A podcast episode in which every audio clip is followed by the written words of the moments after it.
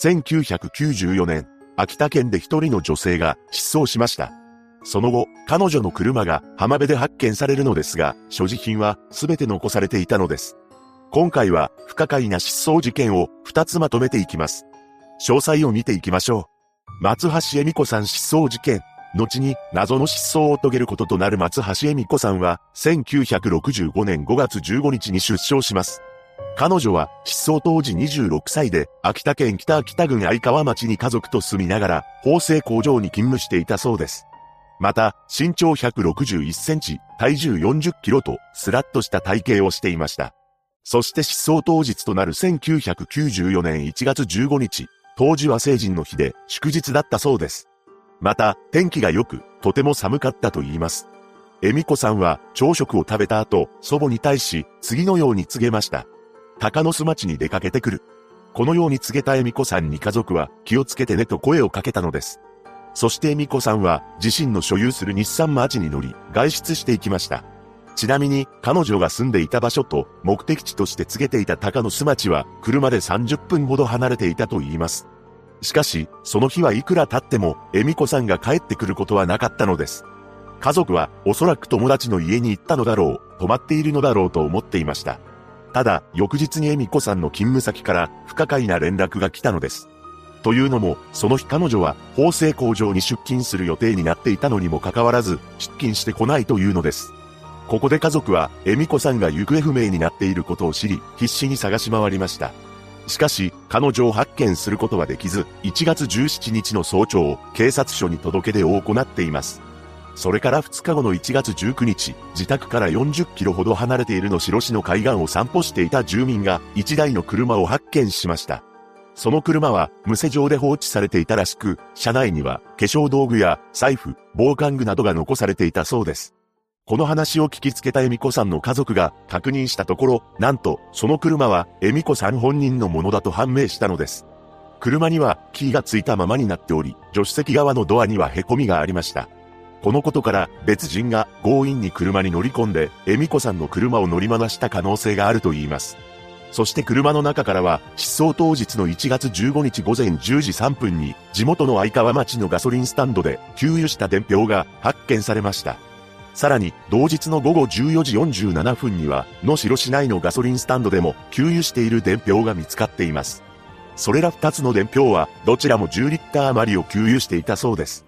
そしてガソリンスタンドでの様子を調査した結果、地元の相川町のガソリンスタンドでは、親戚が恵美子さんに声をかけたことが判明しました。しかし、午後になってから給油しているの白市内のガソリンスタンドでは、別の人間が給油した可能性が高いというのです。これらのことから彼女の車を別の誰かが乗り回し、海岸まで運転していった可能性が濃厚とされました。恵美子さん失踪後、浜辺など数日間にわたってくまなく捜索しましたが、彼女を発見することはできなかったと言います。そして失踪から10日後の1月25日、自宅に不可解な電話がかかってくるのです。電話口の相手は何も話さなかったらしく、家族が恵美子かと問いかけました。しかし、何も応はなく、切れてしまったのです。その後も何度か電話のベルが鳴りましたが、すぐ切れてしまい、受話器を取れない電話もあったと言います。実は彼女の車が発見されたの白市の海岸なのですが、過去にある事件が起きていました。それは1963年4月のことで、なんと密入国しようとした北朝鮮工作員が変わり果てた姿で発見されていたそうなのです。その際、現場には単一色の軍服を着た二人の男が倒れていたらしく、一人はボートに上半身を入れて横向きに倒れており、一人は浜辺にうつ伏せの状態だったと言います。駆けつけた警官は男の腰のあたりから拳銃の持ち手部分を確認しており、工作員だと直感したそうです。さらに、男の内ポケットには、円とドルの札束が発見されていて、ドルは当時のレートで約400万円相当ありました。また、現場からは地図、無線機、偽造した運転免許証なども見つかっています。工作員が発見された前日は海が大しけだったため上陸を図ったボートが高波にさらわれるなどして失敗したのではないかと結論付けられました。その翌月には北に約5キロの川で工作員とみられるもう一体の亡骸も見つかっており同じ時期に密入国を図ったものだとされています。ただ、これら3人は指名不詳のまま書類送検され、不起訴処分となったそうです。こうした事実から、特定失踪者問題調査会は、松橋恵美子さんに関しても、拉致の疑いが排除できないと認定しています。そして、北朝鮮が拉致をする目的の一つに、結婚相手として若い女性を連れて来いとの指示があった可能性も考えられるそうです。また、90年代初めに、恵美子さんと同じような状況で失踪している若い女性が、他にも二人おり、皆車の中に遺留品が残されていて、普段は立ち寄らない場所に車が放置されていました。この理由について調査会は、犯行場所の偽装をした可能性があると見ています。というのも、車が発見されれば、そこに関心が集まるため、捜査を遅らせるという目的があったのではないか、と分析しているようです。確かに、恵美子さんの車からは、2つの給油伝票が見つかっており、なぜ2回目の給油をしたのか謎が残ります。犯行現場が全く別の場所であり、その場所を悟られないようにするため、あえての白浜の海岸に車を放置していたとも考えられますが、そうまでするなら、2枚目の伝票を車の中にそのまま残すでしょうか。いずれにせよ、彼女が忽然と姿を消してしまったことは事実であり、現在も行方がわかっていません。増田博美さん失踪事件。続いて、紹介する増田博美さんは、1952年8月29日、島根県津和野町で出生します。博美さんには両親のほか、姉が一人いたそうです。彼女は小さな頃から優しい性格の持ち主であり、姉には次の言葉をつぶやいていたと言います。お母さんの面倒は私が見るのよ。このように母親思いのひろみさんは一つのことに興味を持っていました。それは裁縫であり、パッチワークが得意だったそうです。パッチワークとは様々な形の布を剥ぎ合わせて作り出す手芸の技法のことであり、ひろみさんは姉にも教えるほどの腕前を持っていました。そんな彼女は中学を卒業すると洋裁の専門学校に進学しています。そこで2年間洋裁を学び、その後は島根県増田市にある呉服店へ就職を決めたのです。ただ、ひろみさんが就職した場所は自宅から離れていたらしく、彼女が自宅から通えるようにと、駅に近い場所に家族で引っ越しをしています。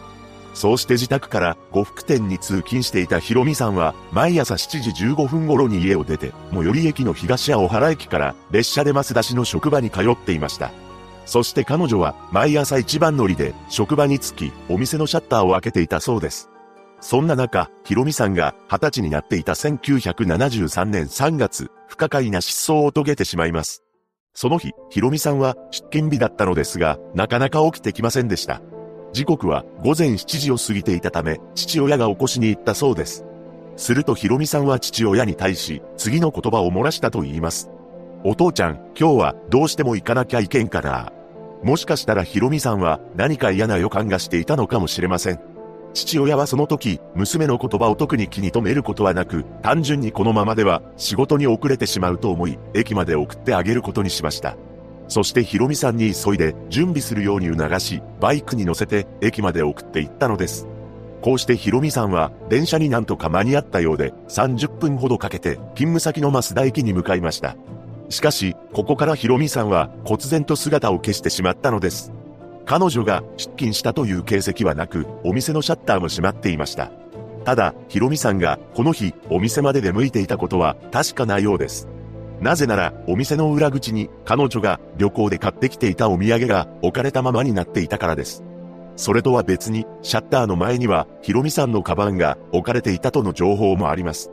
ヒロミさんが出勤していないという連絡を受けたご家族は、彼女の同級生に連絡するなどして、懸命に行方を探しました。しかし、ヒロミさんにつながる手がかりは一切見つかりません。そのうちに一つの噂が広まっていきました。それは、ヒロミさんが拉致され、北朝鮮にいるのではないか、というものだったのです。どうやらこの噂は、当時の警察の人間も話していたらしく、それをヒロミさんの学校時代の先輩が耳にしていたそうなのです。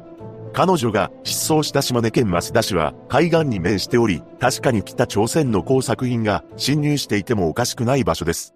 実際、ヒロミさんが失踪してから8年後にはなりますが、小学3年生の少女が恐ろしい体験をしていました。何でも、その少女は、増田市の海岸で、友人と遊んでいたらしいのですが、突然現れた木造船に乗った二人の男と遭遇したそうなのです。そしてなんと、そのうちの一人の男が、木の棒を持って追いかけてきたというのです。その際、男は意味不明な言葉を発し、作業服のような服を着ていたと言います。少女たちは必死に逃げたため、特に被害を受けることはありませんでした。しかし、それから7年後、その少女は、増田駅の前で、その男を目撃したそうです。この話を裏付けるように、少女が男に追いかけられた場所の近くの海岸で、北朝鮮の工作員が上陸の目印にしていたと見られる岩場が見つかっています。その後、ヒロミさんは、拉致の疑いを否定できない特定失踪者に認定されました。そしてヒロミさんの部屋はずっとそのままだったのですが、母親は思い出すと辛いと言って、部屋に入ることはなかったと言います。そのうちに父親は高いし、姉も結婚して独立したため、母親は一人自宅に残り、千羽鶴を折るなどして、ヒロミさんの帰宅を待ち続けました。そしてある時、特定失踪者問題調査会が、一つの話をヒロミさんの母親に持ってきたのです。それは、調査会が北朝鮮に向けて放送している短波放送に母親の思いを収録しませんかというものだったのです。北朝鮮から脱北してきた人物によると、調査会が流しているこの放送は、北朝鮮の多くの住民が聞いていると証言しています。実際、この放送に対する妨害電波が北朝鮮から発信されているそうで、逆に言えば北朝鮮側もこの放送を認知しているということになるのです。この話を受けた母親は自分の声が拉致被害者の方々に、そしてもしかしたらヒロミさんにも届くのではと祈るような思いでマイクに語りかけました。懐かしい、そして大好きなひろみちゃん。お元気ですか？お母さんはとても心配しています。お母さんももう80になりました。年には勝てません。足腰が悪くなってやれません。一度会いたいね。ひろみちゃんが増田の高島屋から失踪して何年になるかな。近所の人は皆北朝鮮に拉致されたのではないかと心配していますが、お母さんもそう思っています。北朝鮮で何をしているの？教えて。お母さんはとても心配なの。あなたのお姉さんも大阪で元気で頑張って心配しているのよ。ひろみちゃんはいつか絶対元気で帰ってくると待っています。お母さんも毎日毎日ひろみちゃんのことを忘れることはなく今日まで来ました。お父さんもひろみちゃんのことを心配してとうとう亡くなりました。この放送を聞いたら連絡をしてください。待っています。懐かしいそして大好きなひろみちゃんへ、一人寂しく待っているお母ちゃんより、その後、ひろみさんの母親は91歳でこの世を旅立たれました。現在、ひろみさんの姉は、拉致問題に関心を持つよう呼びかける活動をされています。そしてひろみさんの姉は、父も母も亡くなり、家族は私一人になってしまった。ただただ、皆さんに協力をお願いしたい、と語りました。一体ひろみさんは、どこに行ってしまったのでしょうかもしも彼女が北朝鮮にいるのであれば、一刻も早く帰国し、ご家族と再会できることを祈るばかりです。